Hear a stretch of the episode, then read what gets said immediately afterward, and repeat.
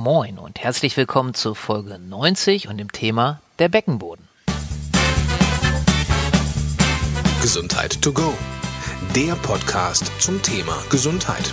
Und hier ist dein Gastgeber, ein Gesundheitsjunkie, genau wie du, Dr. Stefan Polten. Ja, heute habe ich das große Glück und die Freude, die Kim aus München interviewen zu dürfen zu einem extrem spannenden Thema, nämlich dem Thema Beckenboden. Und ich glaube, wir werden, ich werde Sie fragen und ich bin ganz gespannt, ob das jetzt nur ein Thema für Frauen ist oder auch für Männer. Ich vermute mal, dass es auch was für Männer ist, zumindest, dass Männer da auch, äh, Wissen kann ja nie schaden. Ich sag's mal so. Ich sag mal Hallo Kim. Hallo Stefan, freut mich. Ja, mich auch. Und äh, sei so lieb am Anfang für die wenigen, die dich nicht kennen, dass du dich einmal kurz vorstellst. Wer bist du? Was machst du? Und dann steigen wir ins Thema ein. Sehr gerne. Ähm, ja, also wie gesagt, ich heiße Kim. Ähm, ich bin Physiotherapeutin und Beckenbodentherapeutin ähm, und arbeite in einem Startup-Unternehmen, ähm, welches ein Online-Präventionsprogramm für den Beckenboden programmiert hat und ähm, konzipiert hat. Und ähm, ja, und freue mich sozusagen jetzt über den digitalen Weg auch dieses super wichtige Thema an die große Masse weiterzugeben. Und ja, super spannend und echt ein ganz starkes Thema ähm, und freue mich heute darüber berichten zu können. Wunderbar. Und ich glaube auch, dass das ein sehr, sehr spannendes Thema ist. Denn als erstes möchte ich dich mal fragen, ähm, vielleicht erzählst du mal kurz, äh, was ist denn überhaupt der Beckenboden? Wenn jemand das nicht weiß, also das Becken, glaube ich, das kann jeder zuordnen und den Begriff Beckenboden, vermute ich mal, haben die meisten auch schon mal gehört. Aber was verstehen wir darunter? Oder was verstehst du darunter? Genau, also Beckenboden ähm, sagt im Prinzip der Begriff ja eigentlich schon, das ist der Boden des Beckens. Das heißt, ähm, es handelt sich beim Beckenboden um eine Muskelgruppe, die im kleineren unten Becken zu finden ist. Und ähm, er besteht im Prinzip aus drei fächerartig übereinander liegenden Muskelschichten. Ähm, kann sich das so ein bisschen vorstellen wie so ein sehr elastisches Trampolin. Ähm, man kann es halt von außen nicht sehen, aber ähm, ja, es gilt auf jeden Fall zu einer der wichtigsten Muskelgruppen unseres Körpers, weil er eben halt auch sehr viele wichtige Funktionen hat. Trampolin, das finde ich ein schöner Vergleich. Mhm. Und, und was würdest, oder aus deiner Erfahrung, jetzt habe ich ja schon gesagt, Männer, Frauen, was würdest mhm. du denn sagen, wer, welche Gruppe von Menschen oder vielleicht sogar schon Kinder sollte sich mit dem Thema Beckenboden mal auseinandersetzen? Oder für wen ja. ist es wichtig? Also wichtig ist es äh, tatsächlich für alle. Also es geht durch alle Altersgruppen durch. Klar, bei Kindern ist es eher selten, aber es, es kann auch, auch passieren. Ähm, die Gruppe, die es wahrscheinlich am meisten trifft, früher oder später, sind ähm, Frauen, ähm, hauptsächlich nach ähm, ja, Geburten oder auch im Rahmen der Wechseljahre. Ähm, da hat der Beckenboden dann schon so ordentlich was zu, zu tragen und zu tun. Ähm, Männer sind aber auch ähm, davon betroffen, dass der Beckenboden hier und da vielleicht nicht mehr so stark ist, wie einmal war. Das passiert dann häufig nach Prostatakarzinom, also Krebserkrankungen im Bereich der Prostata. Ähm, insofern ist es wirklich für, für alle relevant. Ähm, ja, aber hauptsächlich treffen tut es wahrscheinlich wirklich dann die Frauen ab 30, 25, je nachdem, wann sie ihre ersten, zweiten, dritten Kinder bekommen. Mhm. Das heißt, ich bleibe trotzdem nochmal bei dieser kleineren Gruppe der Männer mhm. mit Prostatakarzinom, obwohl es sind ja auch einige. Ähm, ist es da so, dass es erst ein Thema wird nach einer Operation, die dann vielleicht dadurch angefallen ist, oder sofort äh, durch den Krebs halt? Ähm, nee, tatsächlich durch die, entweder durch die Behandlung ähm, oder auch durch eine Operation, die stattfindet. Ähm, also in dem Moment, wo man quasi ähm, Medikamente hinzufügt, kann, können diese Medikamente eben halt auch das Bindegewebe auch einwirken. Und wenn Operationstechniken angewendet werden, dann eben halt auch. Also ähm, in dem Moment, wo man durch den Beckenboden in irgendeiner Form durchgeht, kann das auch immer zu Problemen führen. Ähm, ja, so schaut das aus. Mhm. Und jetzt ist ja die Frage, ähm, oder fangen wir erstmal an, was, was mich jetzt interessiert, A ist natürlich die Frage, was passiert denn, wenn der Beckenboden schwach ist, aber vielleicht die Frage davor noch, welche Funktion hat denn überhaupt der Beckenboden und damit vielleicht auch in Verbindung, vielleicht kannst du so ein bisschen erzählen, okay, wie merke ich das denn, dass ich ein Problem oder ein Thema mit meinem Beckenboden habe? Dadurch ja. dann bedingt. Ähm, auf jeden Fall. Also ähm, der Beckenboden hat sehr viele Funktionen. Also ähm, ein gut ausgebildeter, kräftiger Beckenboden stabilisiert uns. Das heißt, ähm, ohne ihn könnten wir gar nicht aufrecht stehen. Das liegt äh, auch daran, dass er eben halt mit anderen Muskelgruppen zusammenhängt. Er arbeitet zum Beispiel auch zusammen mit dem Zwerchfell. Das heißt, es ist auch im Prinzip indirekt mit der Atmung verbunden. Ähm, er stützt und trägt unsere inneren Organe und schließt das Becken von unten ab, wie ganz am Anfang schon erwähnt. Er ist ein ähm, wichtiger Muskel, der zum Lustempfinden beim Sex ähm, beiträgt. Mhm. Und zu allerletzt natürlich, das ist das Wichtigste, und das werden wahrscheinlich auch die meisten dann mit dem Beckenboden assoziieren, er verhindert, dass wir ungewollt Urin verlieren. Und ähm, ja, was passiert, wenn der Beckenboden nicht mehr so stark ist? Im Prinzip genau das andersrum. Das heißt, das kann zu Rückenschmerzen führen, wenn eben halt diese Verbindung zwischen Beckenboden und den umliegenden Rückenmuskeln oder tiefen ähm, Rückenmuskeln nicht mehr so gegeben ist. Ähm, es kann dazu führen, dass man eben halt ungewollt Urin verliert, zum Beispiel wenn man schwere Lasten trägt oder ähm, husten muss oder ähm, ja läuft oder springt. Mhm. Ähm, ja, und so sind eigentlich im Prinzip auch die ersten Anzeichen, dass mit dem Beckenboden vielleicht irgendwas nicht funktioniert. Also ich kann das auch aus der, aus der Praxis. Ich habe ähm, lange als Manualtherapeutin und Trainingstherapeutin in einer Physiopraxis gearbeitet und ähm, häufig waren Rückenpatienten, wo man schon irgendwie im Prinzip alles probiert hat. Ähm, also sei es mit normalen Krafttraining, mit manuelle Therapie, mit Faszientraining. Ähm, wenn man dann mal den Beckenboden mit reingebracht hat, dann war es relativ häufig so, dass die Schmerzen auch besser geworden sind. Ähm, und ähm, ja, und wenn man eben halt ungewollt Urin verliert, kann man durch Beckenbodentraining natürlich auch ähm, einiges erreichen. Mhm, spannend. Wenn wir da unten in der Gegend sind, ist es auch so, dass äh, jetzt, wenn das so ein bisschen fortschreitet, hat der Beckenboden auch was mit äh, dem Stuhlgang zu tun, also dass ich auch Stuhl verliere oder dass das abgeht? Hast du da Erfahrung gemacht oder weißt du das?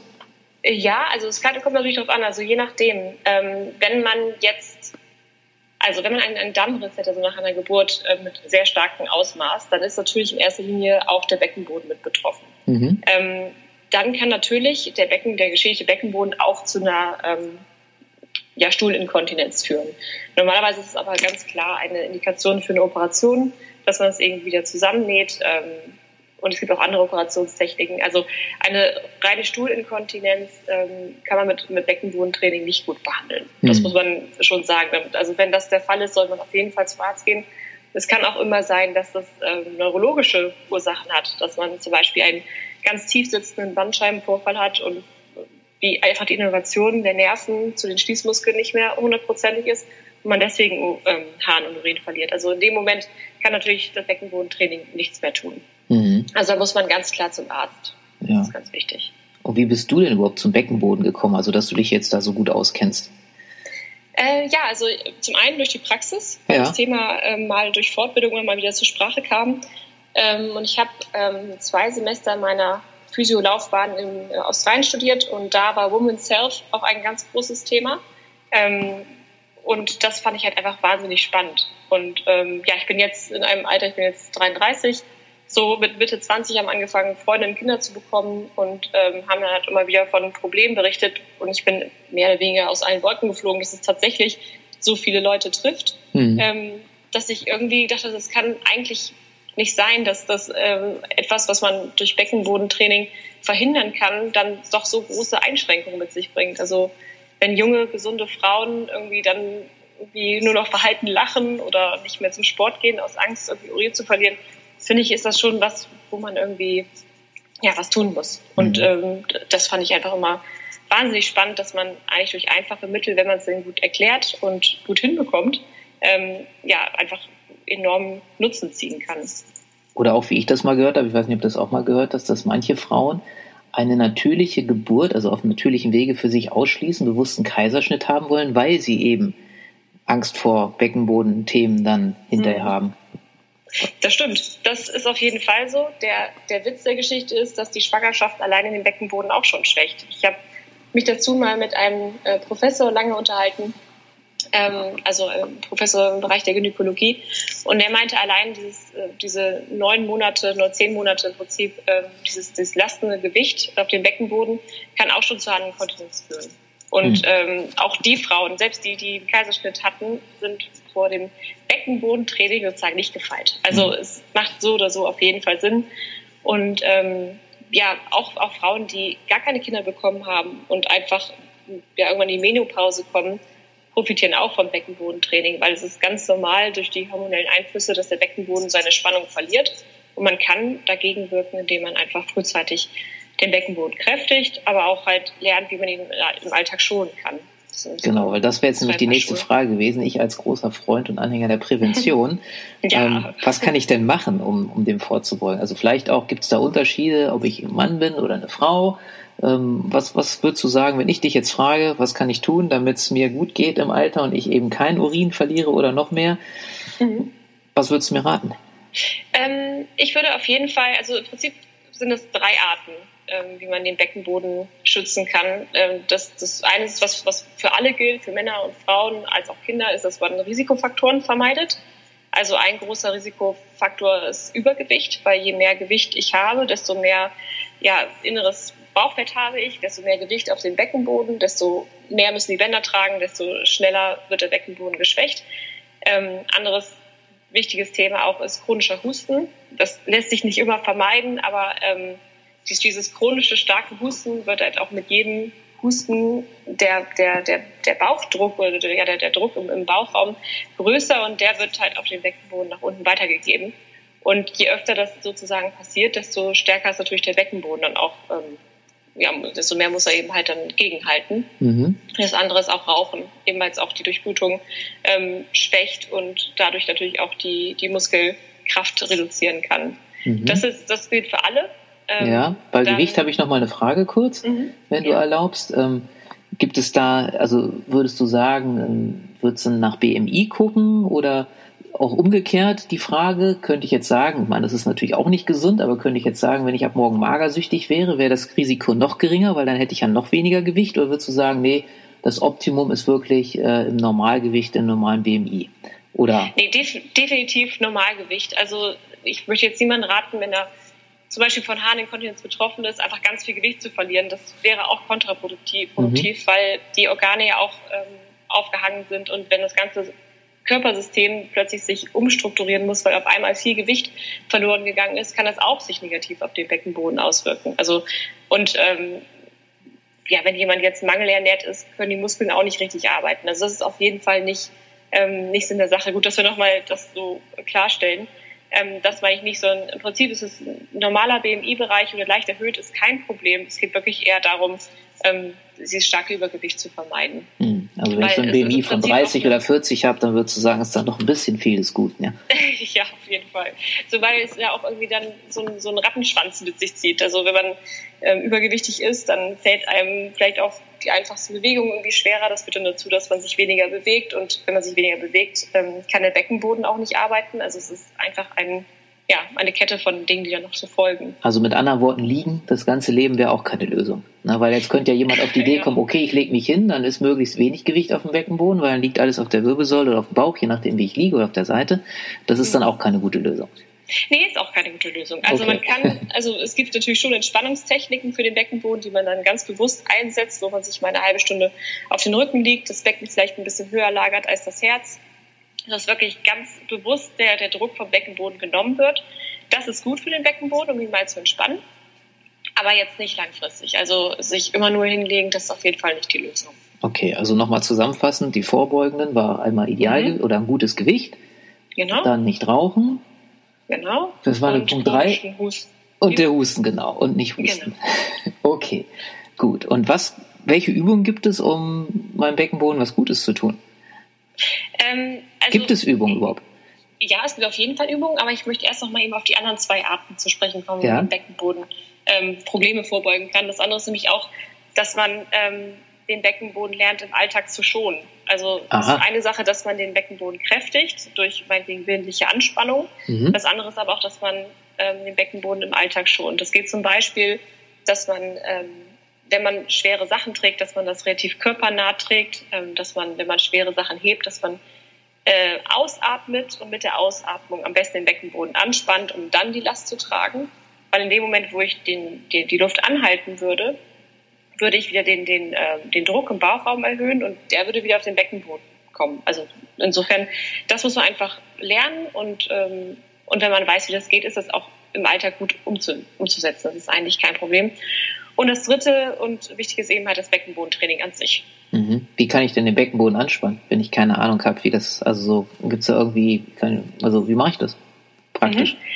Also es gibt äh, verschiedene Möglichkeiten. Also eigentlich arbeitet der Beckenboden vollautomatisch. Ähm, wenn man den jetzt aber wirklich bewusst trainieren möchte, dann gibt es verschiedene Arten. Ähm, früher hat man gesagt, dass, davon ist man aber jetzt mittlerweile ein bisschen weg, dass man auf der Toilette den Urinstrahl anhalten soll. Das kann man, also das darf man meinetwegen, also ich, ich bin jetzt nicht so der absolute Kontrasprecher, ähm, um das einmal für sich herauszufinden, so, ah, okay, da muss ich also anspannen, finde ich es in Ordnung. Das darf aber kein Training werden. Mhm. Also den Urinstrahl anhalten ist absolut nichts äh, Schlimmes, wenn man das mal macht, aber an sich soll das Urinieren ja was mit Loslassen zu tun haben. Deswegen ist das so zum ersten so hintasten nicht verkehrt. Ähm, Frauen können auch noch ähm, sich wirklich einen, einen, Finger in die Scheide einführen und versuchen, den durch Muskelkraft fest zu umschließen. Mhm. Ähm, wenn die das spüren können am Finger, dann sind sie auch schon mal auf der richtigen, ähm, in der richtigen Ecke unterwegs. Ähm, das andere ist, äh, Männer können zum Beispiel auch versuchen, ihre Hoden anzuheben. Mhm. ihre Hoden anheben. Mhm. Genau, also dass man sich einfach vorstellt, den Hoden anzuheben oder auch ähm, den, den Hodenansatz versucht zu heben. Und wenn man sich das dann gut vorstellen kann und das ein bisschen nachspüren kann, auch vielleicht mit den Händen, dann kann man auch eigentlich ganz gut nachfühlen, sind das jetzt die richtigen Muskeln, die ich da anspanne oder tut sich da eigentlich irgendwas oder nicht. Mhm. Da, da sollte man allerdings darauf achten, dass man nicht aus Versehen die Pobacken ganz stark mit anspannt. Das passiert relativ schnell, dass man die Luft an, anhält. Es ist im Prinzip so ein, also wenn man den Draht einmal hingefunden hat, ist es total einfach. Man kann das wirklich überall machen. Ähm, das ist eben halt so eine, da ist nicht wirklich mehr ist mehr, sondern es ist im Prinzip das Richtige ist richtig, ist sozusagen der Spruch. Also mhm. man muss einfach den richtigen Draht dahin finden. Und wenn man das aber erstmal rausgefunden hat und das in einfachen Ausgangspositionen, wie zum Beispiel im Liegen oder Sitzen ganz gut nachspüren kann, ähm, kann man das halt auch beim Laufen machen, beim Stehen, irgendwie bei Alltagstätigkeiten. Also dann, da sind keine Grenzen gesetzt. Mhm. Jetzt ist es so, vielleicht ist die Frage ein bisschen komisch, aber ich äh, finde sie nicht unwichtig, weil ich glaube, die eine oder andere wird das interessieren. Das hast du gesagt, mit, äh, mit den Fingern in der Scheide und dann anspannen. Mhm. Ist es eher sehr weit vorne oder eher sehr weit hinten oder in der Mitte in der Scheide? Was, was würdest du sagen? Wie tief ist es, damit jetzt, wenn ich als Frau dann weiß, ist es da richtig oder falsch? Mhm. Also bei den Frauen äh, gibt es sogar, also habe ich ja vorhin gesagt, drei Schichten. Und es gibt für jede Schicht jetzt einmal ein eigenes Kommando, was man sich vorstellen kann. Mhm. Zum Beispiel könnte man jetzt für die äußerste Beckenbodenschicht sich vorstellen, ähm, dass man den Urinstrahl, also dass man quasi den Urinstrahl versucht festzuhalten. Also man stellt sich vor, dass man den Urinstrahl festhält, obwohl man nicht uriniert oder dass man die, die Harnröhre verschließt oder die Scheide verschließt. Ähm, das zweite wäre, dass man sich vorstellt, dass man ähm, die beiden Sitzbeinhöcker, also die beiden Knochen, wo man drauf sitzt, mhm. dass die beiden sich zueinander ziehen, also ja. sich annähern. Das ist das Zweite. Und das Dritte ist, dass man sich vorstellt, dass der Damm, also wirklich der Bereich zwischen Anus und Scheide, dass der richtig hoch gegen, ähm, also hoch Richtung Bauch geht. Und ähm, jeder hat da so ein bisschen unterschiedliche Zugänge. Also der eine findet die erste Schicht irgendwie einfacher anzusteuern, der der zweite, der zweite. Tatsache ist, man kann diese Schichten eigentlich nicht wirklich isoliert anspannen. Es ist wirklich eigentlich nur so ein, so ein Vorstellen. Dem einen fällt das leichter, dem anderen das. Ähm, also als ich anfänglich damit ähm, zu tun hatte, fand ich es immer einfach, mir erst vorzustellen, die Scheide ähm, eng zu machen, dann äh, die beiden Sitzbeinhöcker zusammenzuführen und dann versuchen, diesen Druck, der dadurch entsteht, einfach ein Stück weit zu intensivieren so dass der, der Druck, es klingt jetzt ein bisschen komisch, aber quasi vom unten vom Becken eher so Richtung Bauchnabel rutscht. Aber einfach nur von der Vorstellung her. Mhm. Und äh, wenn man dann noch hinbekommt, weiter zu atmen und ähm, den Po äh, locker zu lassen, dann ist man auf jeden Fall nicht ganz, nicht ganz daneben. Ja. Okay, jetzt ist es ja so, wir unterhalten uns gleich nochmal, äh, weil du hast ja was ganz Spezielles entwickelt mit einer App, aber allgemein, wo finde ich denn wenn ich jetzt sage, oh, das ist ein interessantes Thema und es betrifft mich vielleicht sogar, ähm, wo finde ich denn jemanden, der mir das noch dezidiert äh, ja, beibringen kann? Gibt es Kurse oder würdest du sagen, kauf dir ein Buch oder ist, äh, also, wobei ein Buch, das macht ja dann wahrscheinlich eher wenig Sinn, weil habe ich keinen, der mal guckt, ob ich es auch richtig mache, aber es, gibt es spezielle Beckenbodentrainer oder wie finde ich da jemanden, der mir helfen kann? Ja, also ähm, wenn er nicht in München so ist und zu dir kommen kann. genau. Ähm, ja, also jede gesetzliche Krankenversicherung ähm, ist dazu verpflichtet, Präventionsleistung zu zahlen. Das ist äh, gesetzlich verankert. Das heißt, ähm, die Versicherung ähm, muss im Prinzip, also sollte ein bis zwei Präventionskurse pro Jahr erstatten. Ähm, das, das tun die auch ähm, eigentlich im Prinzip anstandslos, solange der Kurs eine, ein Prüfsiegel hat von der Zentrale Prüfstelle für Prävention. Das ist quasi nochmal so eine übergeordnete Organisation, die wirklich prüft, okay, ist der Kursleiter, ist der äh, qualifiziert genug, ist der Aufbau gut, äh, sind Inhalte qualitativ hochwertig, ist das evidenzbasiert? Ähm, ja, also es gibt quasi eine ganze Reihe von Prüfkriterien, die diese, diese Kurse zu erfüllen haben. Ähm, und wenn das der Fall ist, dann bekommt der Kurs einen Stempel. Und in dem Moment, wo der Stempel sitzt und man dieses Zertifikat in den Händen hält, ist der Kurs automatisch erstattungsfähig. Das heißt, wenn ich jetzt als normale Versicherte sage, okay, Mensch, das klingt total spannend, ich muss eigentlich auch mal was dringend für meinen Beckenboden tun, dann würde ich empfehlen, dass sie einfach dann auf die Webseite ihrer, ihrer Krankenkasse geht, ähm, da vielleicht noch den Suchbegriff Präventionskurse mit eingibt und ähm, dann kommt man meistens in eine Suchleiste, wo man noch den, die Postleitzahl eingeben muss und dann bekommt man für, seine, für sein Postgebiet ähm, quasi alle möglichen Kurse aufgelistet.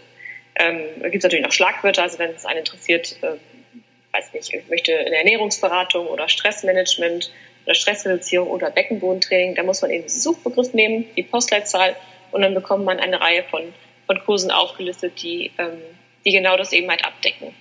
Und dann ist es häufig so, dass man, also würde ich empfehlen, dass man die Krankenkasse einmal kontaktiert und sagt, ich habe ähm, mir den und den Kurs ausgesucht, das ist die Kurs-ID, würden Sie das denn erstatten? Ähm, und in der Regel haben die dann in ihrem, in ihrem Computer, können die dann sehen, ah, hat die Frau Meier denn schon dieses Jahr einen Präventionskurs gemacht oder nicht? Ähm, wenn nicht, dann erstatten wir es meistens bis zu 100 Prozent. Es gibt einige wenige Krankenkassen, die nicht ganz 100 Prozent bezahlen. Die zahlen dann ähm, ja so 80, 90 Prozent. Ähm, aber das ist auch immer noch wirklich im absoluten Rahmen. Ähm, ja, und ansonsten muss man wahrscheinlich nochmal unterscheiden zwischen Rückbildung und Prävention. Also ähm, also Beckenbodenkurse gibt es äh, ja viele, also ein, einmal auch natürlich für die, die wirklich schon starke Probleme haben. Da ist, es, das ist jetzt nicht so der Präventionsbereich. Ähm, dann gibt es die Rückbildungskurse, die von den Hebammen durchgeführt werden. Die werden auch von der Krankenkasse bezahlt, ähm, aber die werden eben halt nur in den ersten paar Wochen nach der Geburt angebunden und angeboten. Und Präventionskurse geht man wirklich davon aus, dass man per se eigentlich gesund ist ähm, und präventiv was tun möchte. Also ich weiß allerdings aus Erfahrung, dass Präventionskurse natürlich auch gerne von Leuten besucht werden, die schon anfängliche Probleme haben, mhm. weil dann wird das Thema natürlich erst so richtig relevant für einen. Mhm. Aber ähm, da, da machen die Krankenkassen jetzt keinen Unterschied. Das heißt also, es gibt eine Menge Kurse für Beckenboden. Auf, ja, also ja, also Kurse gibt es ähm, in den ländlichen Regionen meistens nicht. Also wenn man jetzt in Großstädten wohnt, ist es meistens kein Problem. Ähm, wenn man jetzt eher auf dem Land wohnt, wird es schon ein bisschen schwieriger. Mhm. Ähm, ich weiß von Freundinnen, die eben halt Kinder haben, ein oder zwei und vielleicht nicht ihre Eltern um die Ecke wohnt haben, dass es halt für die schwierig ist, sich irgendwie abends irgendwie die Zeit rauszuschneiden, um noch so einen Beckenbodenkurs zu besuchen. Ja. Deswegen ist das halt so ein bisschen schwierig und ähm, ja, aufgrund dessen haben wir eben halt so einen Online-Kurs halt gemacht. Das heißt, wir genau. haben, also ich im Team mit Ärzten zusammen haben einen Beckenbodenkurs entwickelt, so wie man ihn kennt. Also sowas würde man quasi in, ja, in, in ein Physiostudio gehen und diesen, diesen Kurs durchführen, nur ist eben halt online auf dem Handy ähm, passiert. Und ähm, ja, im Prinzip ist es auch von der ZPP, also von der Zentrale Prüfstelle Prävention zertifiziert. Ähm, das ganze Prozedere ist komplett genau so. Das heißt, man äh, streckt erstmal das, äh, die Kosten vor und kriegt das Geld aber später von den Krankenkassen zurück. Das heißt, die Kosten, äh, das heißt, dass die App ist kostenpflichtig und das sind dann die Kosten, oder? Ist die genau. App kostenlos und ich muss jeden Monat was bezahlen oder wie läuft das? Achso, nee, genau. Also das ist kostenpflichtig. Man ähm, lädt sich die App ähm, einmal runter aus dem, aus dem App Store. Das kann man auch unabhängig jetzt davon machen, ob man den jetzt machen möchte, den Kurs oder nicht. Lädt ihn einfach einmal runter. Dann gibt es so ein Probemodul, da kann man einmal schauen, okay, also bin ich sympathisch, weil man sieht mich in der App auch oder ist ja. der Aufbau irgendwie klar oder kann ich mir das vorstellen, dass ich das wirklich mache mit meinem Handy. Ähm, und wenn man sich da durchgeklickt hat, dann kommt man irgendwann an einen, auf, einen Screen, wo man gefragt wird, okay, möchtest du bei den Kurs teilnehmen oder nicht? Und äh, wenn ja, dann ähm, muss man eben halt ähm, das, ja, das Geld bezahlen.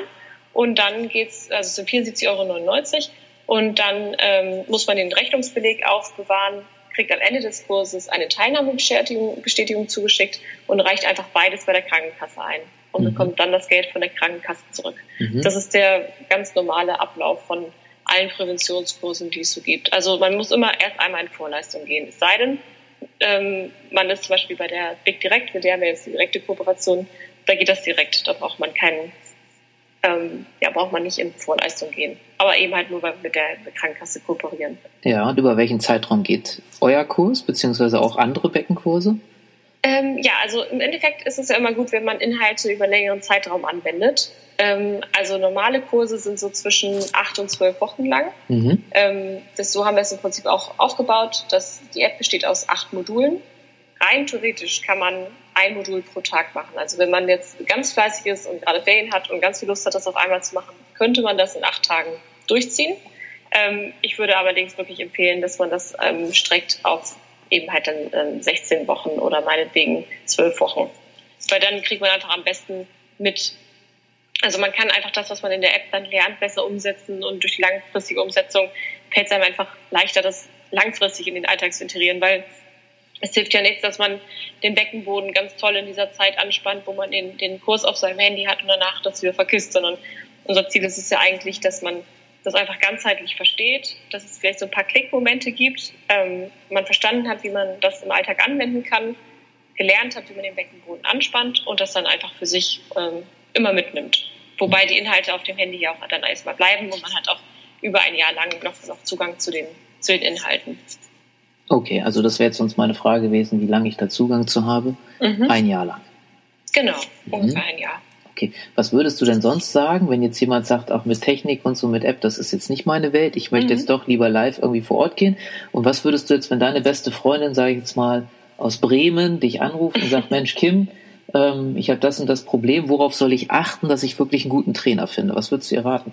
Ja. Und, und nehmen wir mal an, du kennst keinen Bremen. Also du kannst jetzt nicht sagen, geh mal zum, keine Ahnung, zum Dieter, weil den, das ist ein Kumpel von mir, der ist richtig gut. Ja. ja.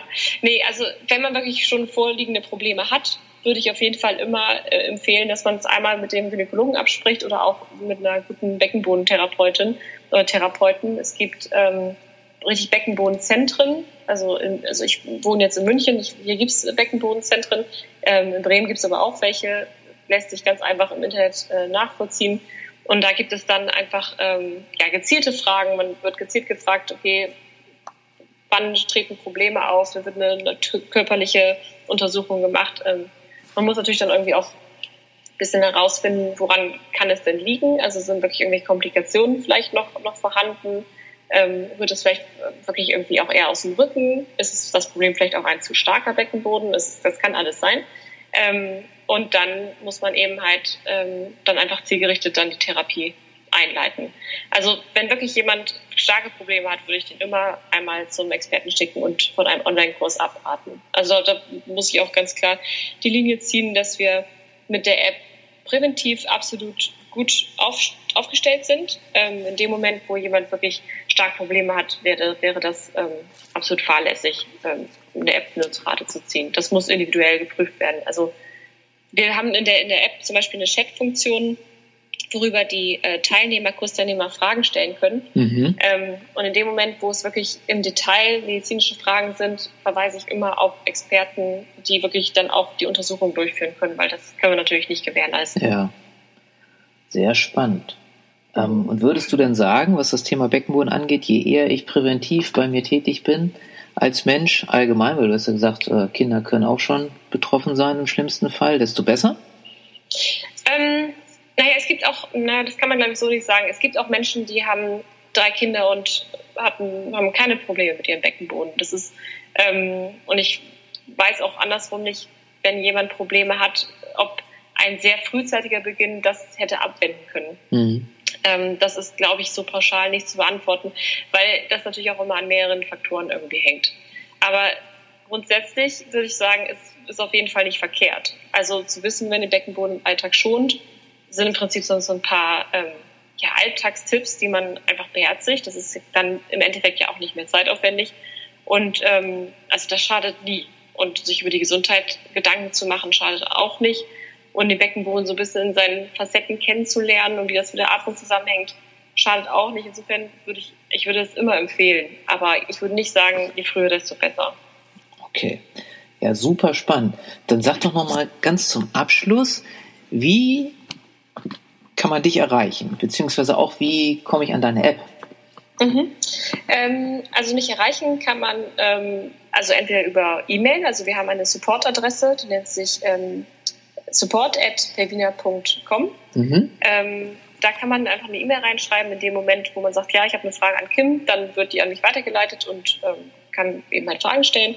Die andere Möglichkeit ist, wir haben natürlich auch ein Telefon im Büro. Ähm, die Telefonnummer müsste ich tatsächlich auch auf der Webseite nachschauen, aber es, also unsere Firma ist T-Medica GmbH. Da kann man das ganz einfach nachschauen oder auch, in, wenn man per Wiener runterlädt, kriegt man auch die Kontaktdaten zugeschickt. Ja. Ähm, und dann kann man natürlich auch die App runterladen. Da gibt es dann noch die Chat-Funktion, das heißt also so ein kleines, so ein kleines Sprachbläschen. Oder kann man aufklicken und man kriegt tatsächlich in e-, Echtzeit Antworten und zwar nicht von irgendeinem Chatbot, also von einem technologischen Antwortdienst, sondern wirklich von uns aus dem Team. Ähm, Wie viele Menschen seid ihr? Also in der Firma sind wir so 25 im Moment. Okay. Richtig darauf antworten tut aber immer nur derjenige, der gerade Dienst hat. Also ähm, wir haben Supportzeiten, die gehen morgens um 9 los und gehen bis abends 23 Uhr. Oh ja, das ist ja ganz ordentlich. Genau. Wobei natürlich die Antwortgeschwindigkeit ein bisschen von der Uhrzeit abhängt. Also um 23 Uhr ist es vielleicht nicht die Antwort nicht mehr ganz so schnell, aber spätestens dann am nächsten Tag wird eine Antwort kommen. okay, super. Ja, ich danke dir vielmals ja, für dieses gerne. wirklich spannende dir. Interview. Also ich habe auch ganz viel dazugelernt und es ist, äh, wie ich auch am Anfang sagte und wie du ja auch gesagt hast, echt ein super, super wichtiges Thema. Mhm. Denn ähm, jetzt fällt mir wieder so ein blöder Spruch, also ein Spruch ist es gar nicht, aber damit da nichts in die Hose geht, ne, ist es gar nicht so schlecht, Spruch, ja. sich mal mit dem Beckenboden äh, zu beschäftigen. Ne? Auf jeden Fall. Okay, super. Schaden tut das nicht. Wunder, wunderbar. Dann, äh, wir packen das natürlich alles in die Show Notes, die ganzen Links, mhm. damit du, wenn du willst, mit der Kim äh, Kontakt aufnehmen kannst, dir mal die App angucken kannst, dir auch sonst, äh, die Website ist auch sehr schön zu der App, die habe ich mir auch schon mal so ein bisschen angeguckt.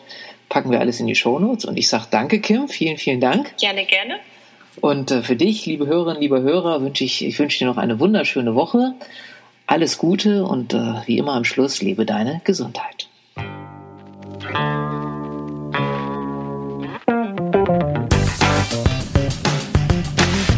Denkanstöße, Ideen, Tipps und Hinweise zum Thema Gesundheit findest du auf www.gesundheit-to-go.de.